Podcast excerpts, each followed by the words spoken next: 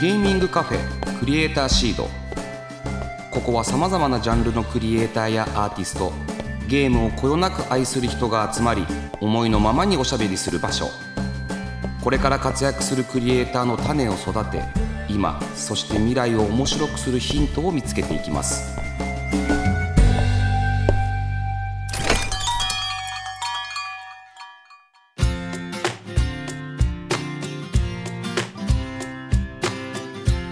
いらっしゃいませ。ゲーミングカフェクリエイターシードオーナーの坂本和則です。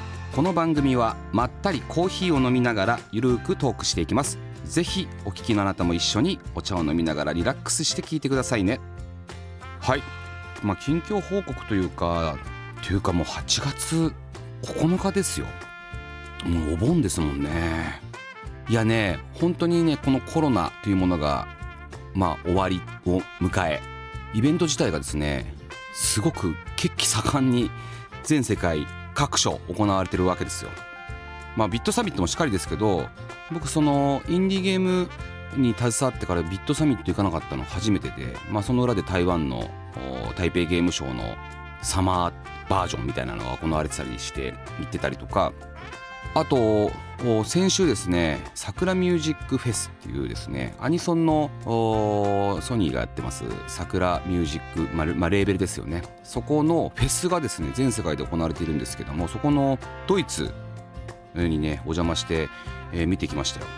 はい。っていうことをまあ、ドイツ行ってきたばっかですぐ月末のゲームスコンでまたドイツ行くとかですねいろいろ待ち構えております。でその翌週パックスとかですね。はい。つまりもうずっと出張してる感じでゲームが本当に最近あまりできてなくてですね。まあやるようにはしてるんですけどなんか本当に30分ぐらいしかやれないみたいな。でそれであ僕的に楽しいなと思ったものを残しとくみたいなやり方になっちゃっていてはい多分すごいやってる人が羨ましいなと思うのと同時にちゃんとねクリエイターのまあ当然まあフィニックスでやるタイトルに関してはもうもちろんそれは全部やるっていうのが当たり前なんですけどそうじゃないクリエイターのゲームもねしっかりとたくさん勉強したいなっていうふうに思うわけですよ。息抜きなあなんだろうな息抜きまあでもやっぱり息抜きというかしばらく膝を壊していたんですけどそれがあの治ってきてまた毎日ランニングができるようになったんで朝井の頭公園真っ暗なところで何にも考えずに走ってるとそれはなんか終わった後の汗も含めて気持ちいいなと思うんですけどいやもしかし最近さやっぱり若い子たち朝まで飲んでんのよ。本当に。66とかで。そんなことありましたよね。でも大体やっぱり1人2人もう倒れてんだよね。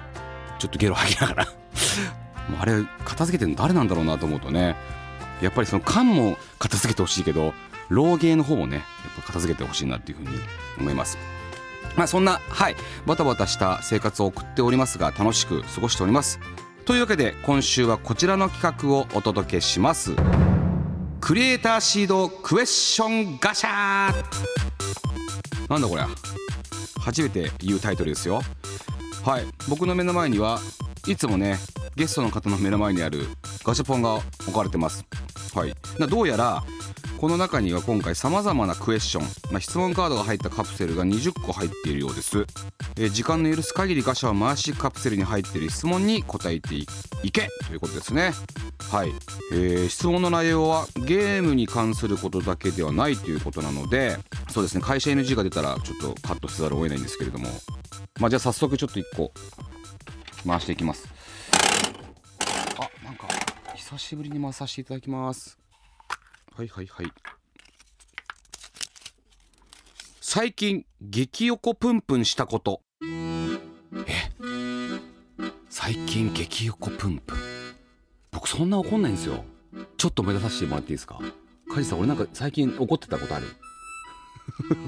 ちょっと梶さんっていう、ね、秘書マネージャーにちょっと聞かないとあとスケジュール見て残った可能性がある日を探してみよう。怒ってはいないんだけどあれなんですよ。最近そのクリエイターとか、まあ、アーティストとか、まあ、スタッフもそうなんですけど夜の時間くださいっていうのがやっぱ、まあ、結構多くて。夜の時間っていうのはまあ当然お酒を飲みながらたくさん話ができるっていう意味も入ってるんですけどそこだけ最初に埋まっていくんですよ僕のスケジュールって。夜だけ埋まっていく。で残されたのは次昼。でランチミーティングっていうのも入れる。ただランチミーティングでお酒を飲んでしまうと戻しづらい体が。で夜に突入すると次の日もは使い物にならなくなるという配慮もありランチも入れれるところが限られていたりするんですよ。でそれでも今週どうしても会いたいっていう話になると土日のランチが次に入ってくるわけですよね。まあ、僕も当然あのそういったスタッフ、まあ、スタッフというかクリエイターとかアーティストが会いたいっていうのはもうよっぽどのことですしむしろちょっとお話もしたいし聞きたいなので別に全然嫌々でもないんですけどあの時間が合えば土曜日日曜日っていうのも全然あのあるんですね。でそれがこの前久しぶりにそういった土曜日のランチしか取れなくて、まあ、出張行っちゃうっていうのもあったんでじゃあ、えーと、先週の土曜日のランチ土曜日じゃあ11時から吉祥寺の夜な夜なレストランがあるんですよ。夜な夜なビールエールが置いてあるところのレストランがあって、まあ、チキンとかが美味しくて、まあ、昼入るにはちょうどいいビールも美味しくてみたいなところで。で11時オープンで。で11時でお店で待ってたら全然来ないんですよ。で10時半ぐらいに夜な夜なにしときますかね。っていうのを送ってて、まあ、そもそもそれが既読にならない。既読にならなかったんでおこれは怪しいなと。で11時になっても既読にならない。で12時過ぎぐらいにまあ既読にならないしじゃあ一旦ばらしますかと。いう LINE だけ打ってでもそれでも一応待ってたんですよ。LINE 見ない人かもしれないなと思って。で、まあ、結局来ないまま一人飲みしてで事務所に戻ってきたら1時半ぐらいに「今起きました!」みたいな。はいクリエイターあるあるなんですけどね。夜中まで作業してましてなんか本当に朝までやってて起きたらこの時間でした。というわけで来週またスケジュールくださいってちょっと腹立ちましたよね。まあでもねうちのゲームを作ってくれてくれてるねクリエイターなんではい。あの頑張ってくれてありがとうって感じだったんですけどまあそんなことがありました。大体そんなことぐらいですよ。あるとしてもね。じゃあ次もう一回見ます。よっしゃ。しゃしゃしゃしゃはい。おーゲーム実況を初めてやるのにおすすめのインディーゲームはありますか？いやねいやあるよ。インディーゲームって結局やってる人がまあいろいろなこうハプニングが起きることで盛り上がったり全然するじゃないですか。全然。それが一番結構ゲーム実況の醍醐味。で黙々とやるのって非常に難しいですよね。難しいそれは。だからインディーゲームは逆に実況に向いてるんですよ。初めてやる人におすすめするとしたらまあでも一番分かりやすいのって例えばゴートシミュレーターとかヤギになってもうただむっちゃくちゃにしていくっていうゲーム。これねすごいね。多分実況者冥利に尽きるゲームだと思いますよ。であとねあこれいいかもしんない「I am Bread」っていう2015年ぐらいにリリースしたやつなんだけど、まあ、何かというとつまりあれなんですよ。あのパンなんですよね。主人公が。主人公がパンになっていてそのパンを動かしていろいろな障害物を越えながらトーストに焼かれに行くっていうゲームなんですよね。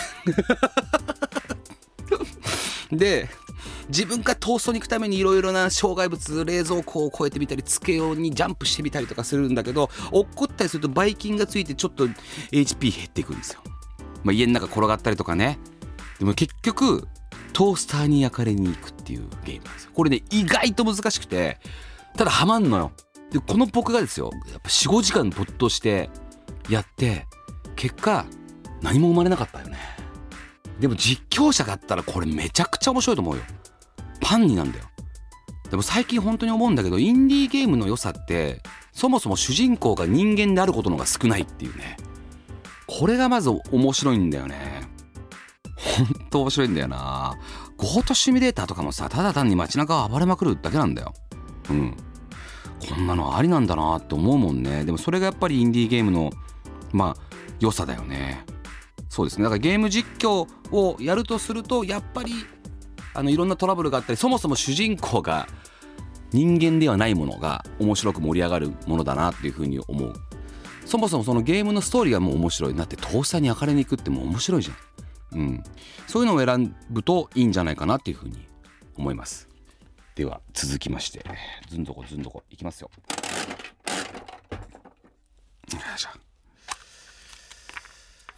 坂本さんの子供の頃の将来の夢は何でしたか？これね意外とちょっと恥ずかしいお話なんですけど僕の実家お寺なんですよ。お寺でえっとまあそもそも生まれた時からもうお前はもう確定坊さんって言われて育つわけですよね。朝なんかさ夏休みなんかさ1ヶ月以上さ朝6時に集合して本堂にさ座禅させられんの。で座禅させられた後その後多摩川まで3キロぐらいランニングさせられるの。なんじゃこれと思って。でちゃんと禅場で叩かれんの。おじいちゃんに。で僕って基本的におとなしくしてらんなかったのタイプで言うと。落ち着きがないって先生に言われてるような子だったんで。30分無理なんだよね。薄めで目開けちゃいけないんだよね座禅って。でもほらみんながそのちゃんと真面目にやってるから見ちゃうのよ。で真面目にやってる顔とか見て笑っちゃったりして前場で殴られるって。まあそんな子だったんだけどあのまあやお坊さんになれとかプロ野球の選手になれっていうのは実は僕建前で言ってたんですよ。で本来本当に一番なりたかったのはパイロット。飛行機のパイロットになりたくて飛行機で飛びたかったんですよ。あんま高いとこ好きじゃなかったんだけどなんかパイロットになりたかったんですよ。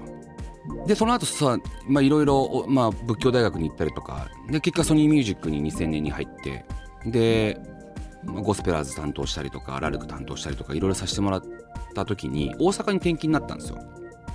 26歳。でたまたま立ち寄った本屋でパイロットの願書付きの本が売ってあったんですよ。でいや俺もしかしてこれラストチャンスなんじゃないかと思ってそれを手に取って買ってで家に持って帰って開けたら26歳はもうアウトだったんだよね。アウトやん。ちょうど。で夢をまあ諦めたんですよで僕ねパイロットって結構重要な要素ってあんま身長高すぎないっていうことと健康であるっていうことと目がいいっていうことなんですよ。で僕これ全部揃ってていまだに僕2.0あるんですよ。いまだに2.0あるのに近くはもう0.1ぐらいしかないんですよ、ね、もう老眼なんですよねそれ多分。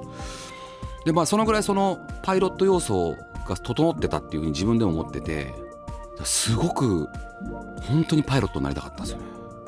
でさちょうどその頃にさグッドラックとかさキムタクが全日空のさパイロットになってこうなんていうの柴咲コウとさあんなになるんだと思うとねいやいまだになりたいもんね。いまだになりたい。多分だからその本当に夢が叶うのであればねちっちゃい飛行機のねパイロットとかの資格とか取ってみたいなっていうふうに思うんですけどまあちょっともう無理かな。はい。つまり将来の夢はパイロットでしたということですね。はい。なんか面白いのが当たるといいけどね。これ面白いかな。今年食べたもので一番美味しかったものは。確実なんの俺。確実に1個。いやいろいろ会食も行かせていただきましたしいろんな方にいろんなとこ連れてってもらったりとか、まあ、僕も結構夜ご飯しっかり大事にするタイプなんで食べログとかね。グルナビとか見ながら行くんですよ。だけど結果的に今年食べたやつですね。今年食べた中で一番美味しかったのはセブンイレブンの糖質ゼロの辛いこんにゃく麺に納豆を2パック混ぜて食べるっていうのが一番結果一番美味しかった。まあうなぎとかねいくらとかまあお店のやつあるんですけど結果的に今パッて聞かれて思思い出したのはそれなんで多分それが一番うまかった。今日の昼も食べた。うん。で毎日ストックとして置いてあるし納豆とセットでね。で俺ねあれに生卵入れたらもっと美味しいと思うんですよね。でそれ全部食べたとしてもだよ。あんなの量でカロリー多分200キロカロリーぐらいだと思う。すごいっすよ。食べてみてください。はい。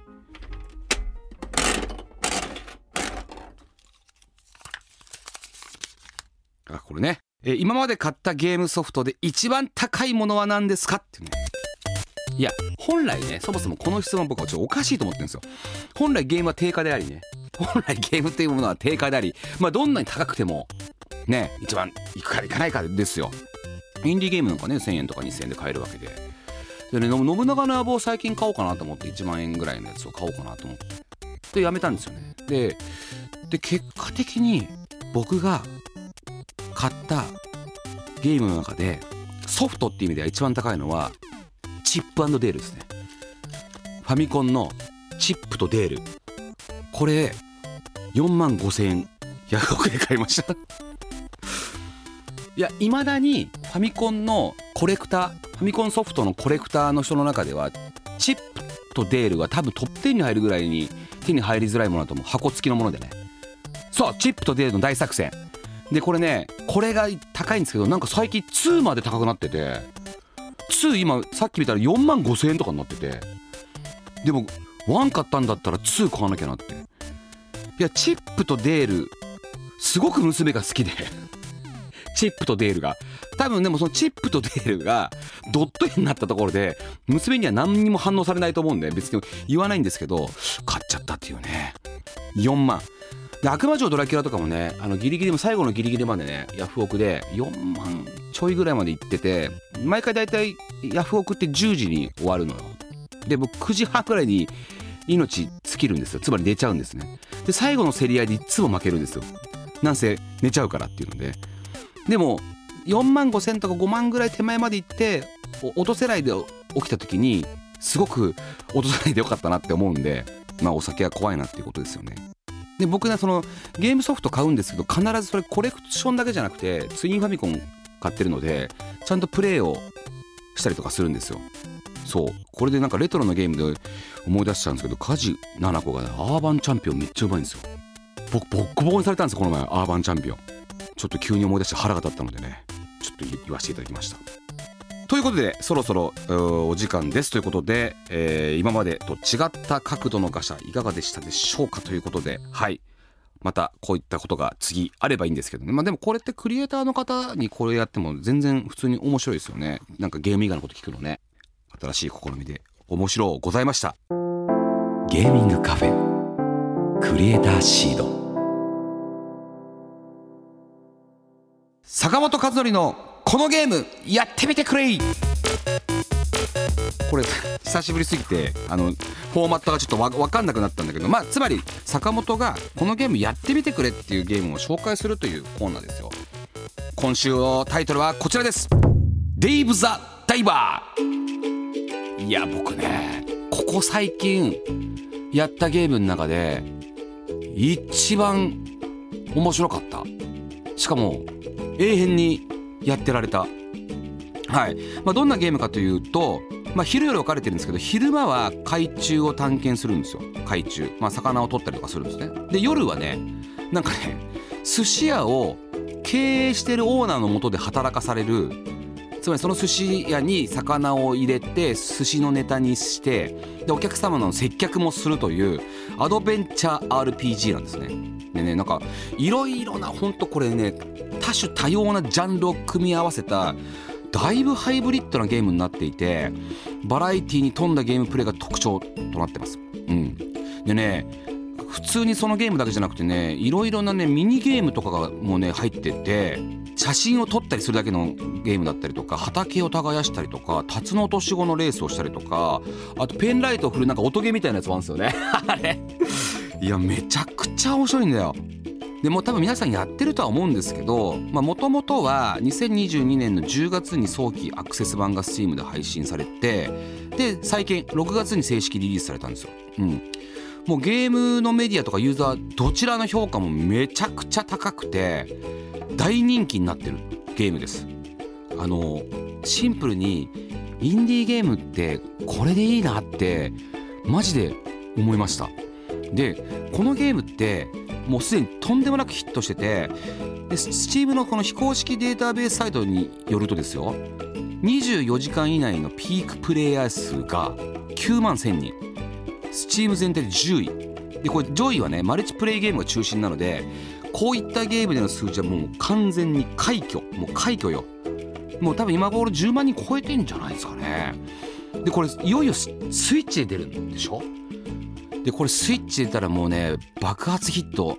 間違いないなっていう風なゲームなので是非皆さん興味がありましたらこのゲームやってみてほしいなっていう風に思いました。以上坂本和則のこのゲームやってみてくれのコーナーでした。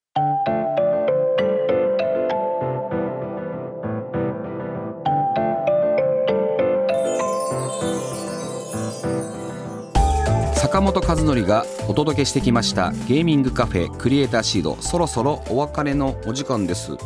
まあ、今週はねクリエイターシードクエスチョンガシャというものもやってみました。まあね子供の頃の夢語ってみたりとかはい、まあ、しましたけどなんかねいろいろなねガシャの箱を開けてみたらなんかすごいいろんな質問がありました。ギャルゲーはやったことありますか？とかね。で僕ね当然ラブプラスはもう当然やってるんでやってるに決まってるんですよ。はい。放課後シンデレラとかね。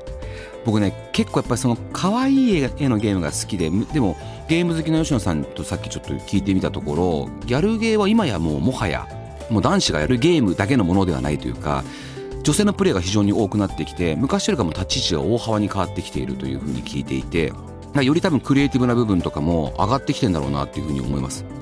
絵がやっぱり大事だなと思いますけどなんかドキドキするんですよね。うん。女性が女性にドキドキするってことなんですか？なんかその返答とかに。ああ女性がその返答に萌えとするらしいですね。はい。だからギャルゲーはね改めてね今人気のあるゲームやってみようかなっていうふうに思いました。はい。で、えー、おすすめゲームでね「デーブ・ザ・ダイバーね」これ紹介しましたけど、まあ、吉野さんも、まあ、今年一番面白かったって言ってましたしまあ釣りじゃなくねこれ森を使うっていうのはまたちょっと一個面白いですよね。でねあの接客させられるんですよ急に。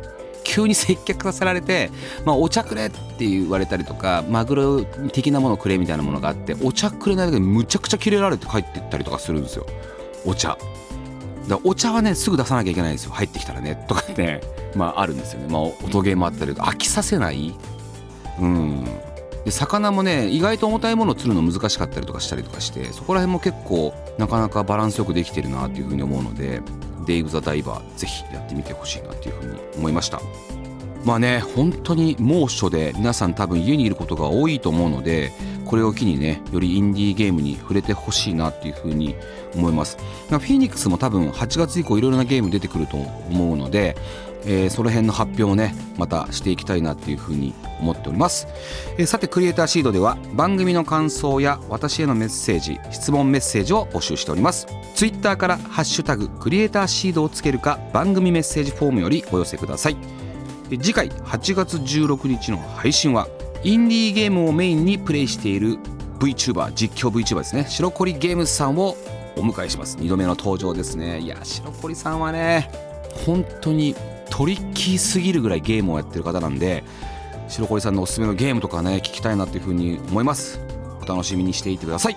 それではここまでのお相手は坂本でした。